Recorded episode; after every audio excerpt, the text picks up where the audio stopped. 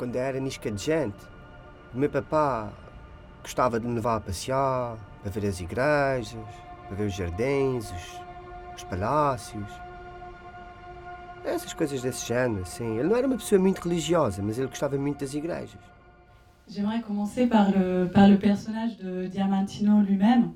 Je sais qu'il est construit par euh, plusieurs personnalités, par plusieurs personnages, aussi du monde du cinéma. Alors il y a euh, l'âne de Wazar Balthazar de Bresson, il y a évidemment Ronaldo, il y a Forrest Gump.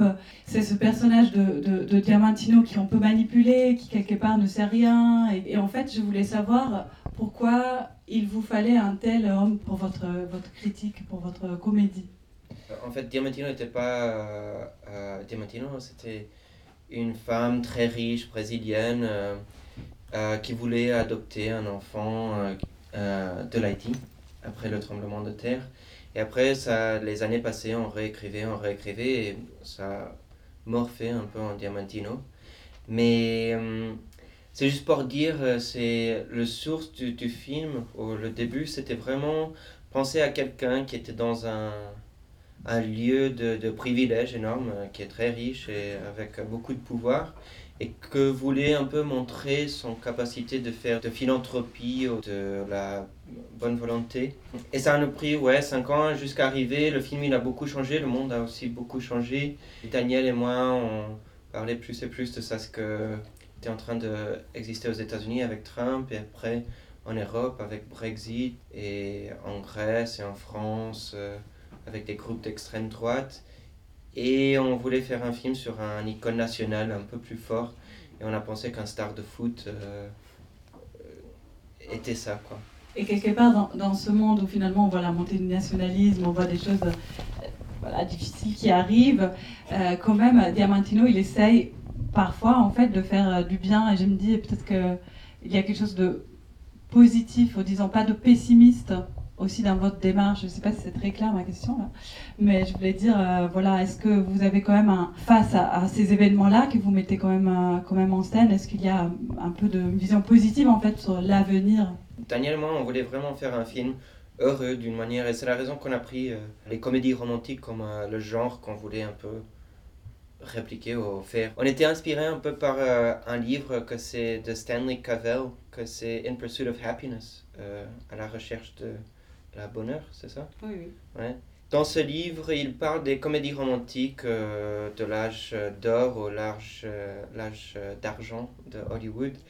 Et que c'est des films assez radicaux. C'est un format hyper conservateur, que c'est un format très léger, entre guillemets. C'est pas des trames sociales très intenses.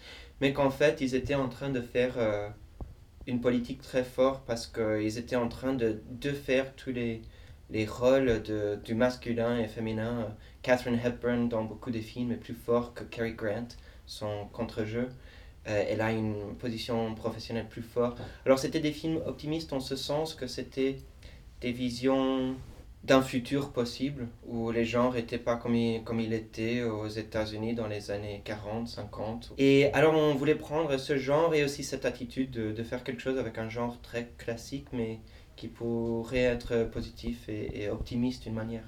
Et Diamantino, c'était un peu ironique d'essayer de prendre quelqu'un qui est un idiot d'une manière, mais que c'est vraiment ce vide, cette manque de préjugement. Euh, son vide, c'est aussi une, liberté, son, son idiotie, et qui le libère à, penser d'une autre manière que tous les autres personnages dans le film. D'ailleurs, n'hésitez pas à intervenir, c'est une discussion euh, en, tous ensemble. Si personne n'a de questions, je continue avec une autre question en fait qui a été posée sur Facebook. En fait, c'est une personne qui a écrit une question. Ah, Alors, je me permets de le lire. Hein. Euh, c'est un peu une provocation aussi. Alors, elle dit En regardant la bande-annonce du film portugais, je souhaite dire à quel point je suis choquée de constater qu'un réalisateur portugais et des acteurs portugais osent ridiculiser une star internationale de son propre pays et par la même occasion son propre peuple. Quel manque de respect envers soi-même et sa propre patrie. Merci de m'indiquer si dans un autre pays de cette planète, il existe un autre réalisateur qui, avec la complicité d'acteurs compatriotes, a osé ridiculiser sa propre nation ainsi que l'une de ses icônes. Quelle est la véritable motivation? Divertir ou nuire ou se nuire? Je suis d'accord. Non, c'est un film antinationaliste. Alors, si tu as des cons nationalistes qui viennent sur Facebook à dire que tu es antinationaliste, je suis très heureux.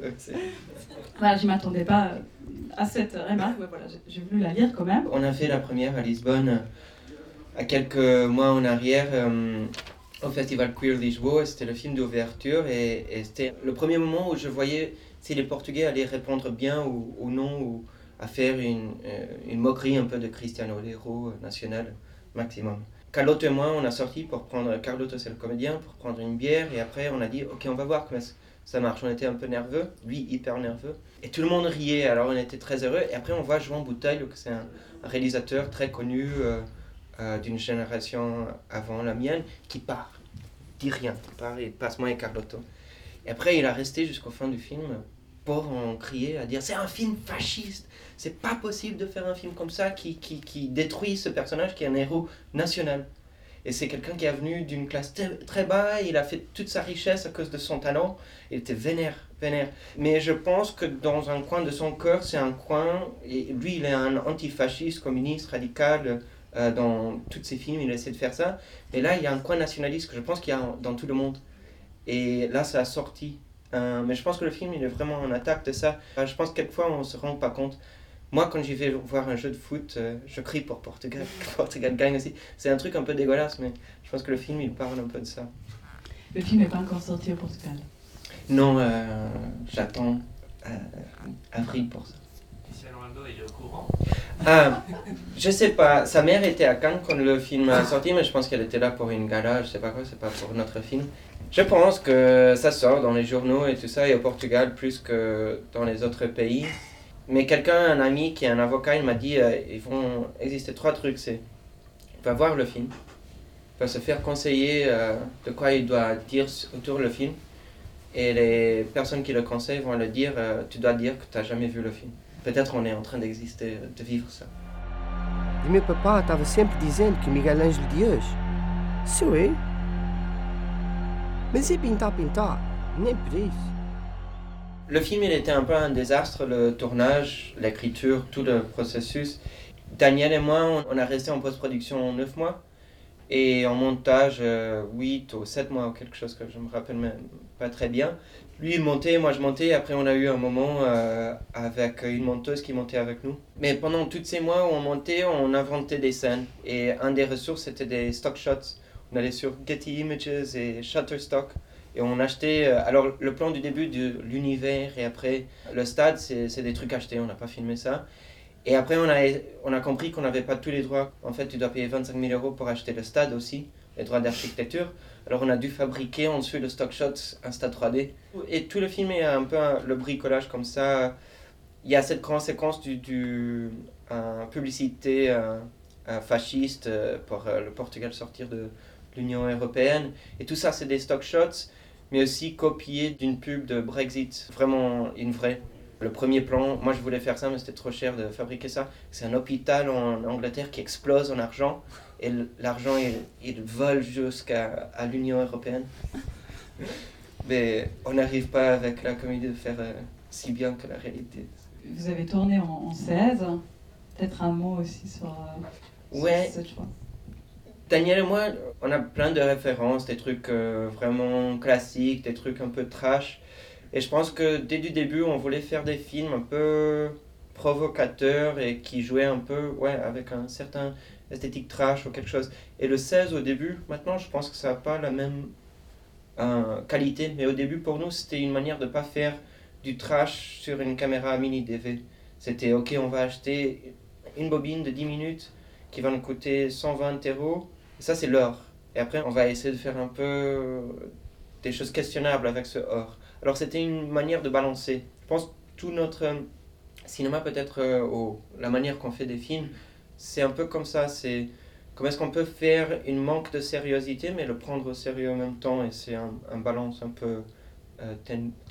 Et la pellicule, c'était comme ça. Ce film, on voulait aussi faire comme ça. Mais après, il y a tellement de manières. Il y a les stock shots. Il y a le- l'incruste, le 3D, le jeu de foot, c'est 8K. Les drones qu'on a filmés, ils ont les caméras propres, des GoPro, c'est vraiment une variété. Et Daniel, il, dit toujours, quand on parle des... On n'a même pas rendu compte, mais tous les scènes, vraiment, tous les scènes ont un écran dedans. c'est étrange. Je pense que c'est un peu le moment qu'on existe, mais soit dans le, l'endroit où Lucia et Aisha travaillent, il y a des écrans de trône. Sur le terrain de foot, il y a l'écran, le Megatron, le portable sur les autres scènes, la, la série de télé à l'écran que projette les scènes de le père de Diamantino. C'est vraiment un monde euh, où chaque, chaque moment a un écran. Quand il est avec le petit chat, il a son petit portable. Et vous vous êtes permise, par exemple, les chihuahuas géants. Cette idée, alors, d'où elle est venue? C'est très difficile de dire euh, d'où est-ce que ça est venu cette idée. Je sais qu'au début c'était des cochons bébés, Euh, mais après la prod a censuré cette idée. Et alors on était un peu triste, on aime bien les chiens, mais on pensait que ce serait un peu vulgaire. Mais après, le mec qu'ils ont trouvé a amené euh, une douzaine de ces pékinois. Et ils étaient tellement ridicules, euh, j'étais vraiment très très heureux. En plus, ils avaient des noms comme Queen Queen, Bacchus, Betty.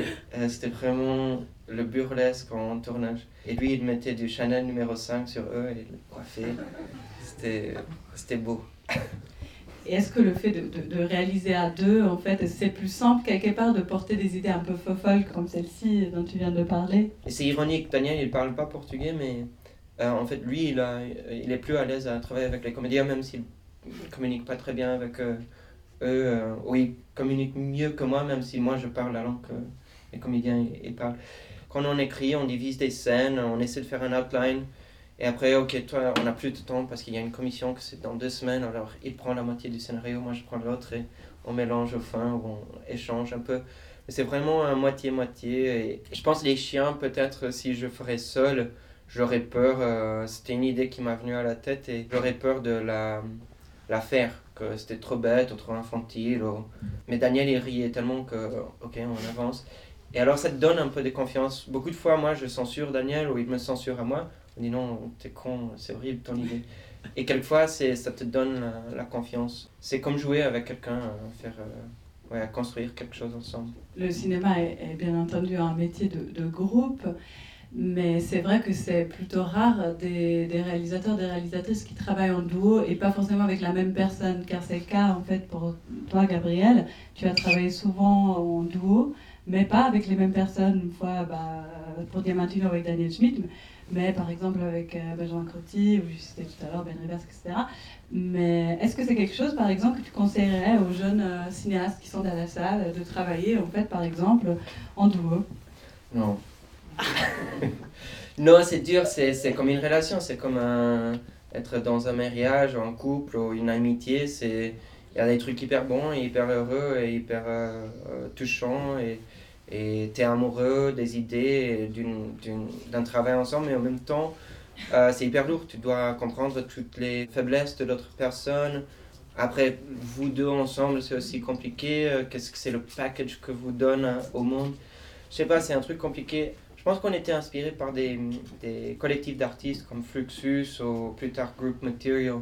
Les collectifs qui étaient un peu anti le héros de l'art masculin, patriarcal, qui Pollock, qui fait sa peinture presque comme un acte sexuel. On voulait faire un, un truc un peu à l'inverse, que c'était un- une idée collective où il n'y a pas un homme ou, quelque chose. Après, c'est jamais comme ça. Au Portugal, ils s'en foutent. Ils ne même pas le nom de Daniel ou quelque chose comme ça parce qu'ils veulent le réalisateur portugais ou quelque chose. Tu te confrontes à la capacité dans un monde qui veut pas une idée un peu plus collective de, de la création.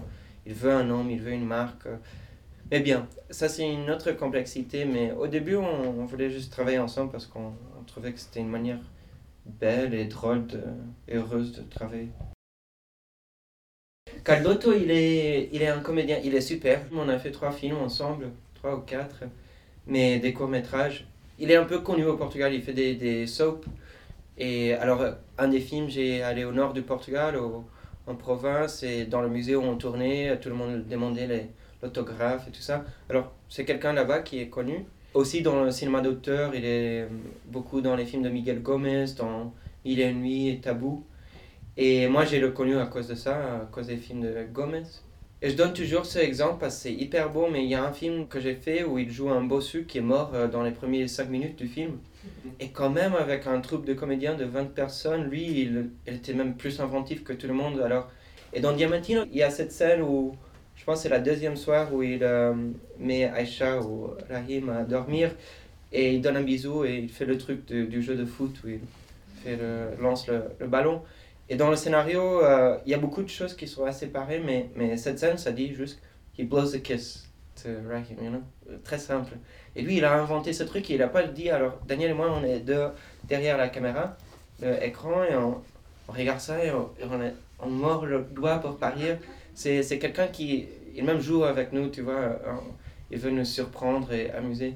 Et c'est vraiment quelqu'un très, très inventif. Les sœurs aussi, elles sont dingues. Elles finissent les phrases l'une de l'autre. euh, Et elles ont jamais joué ensemble. Elles sont les deux comédiennes et bien connues, mais jamais quelqu'un les mis ensemble et elles sont très drôles. Et les noms, euh, Daniel, euh, sa, sa femme, c'est Sonia. Elle a une jumelle que c'est Natacha, alors. On a fait, on a fait une gentille caricature.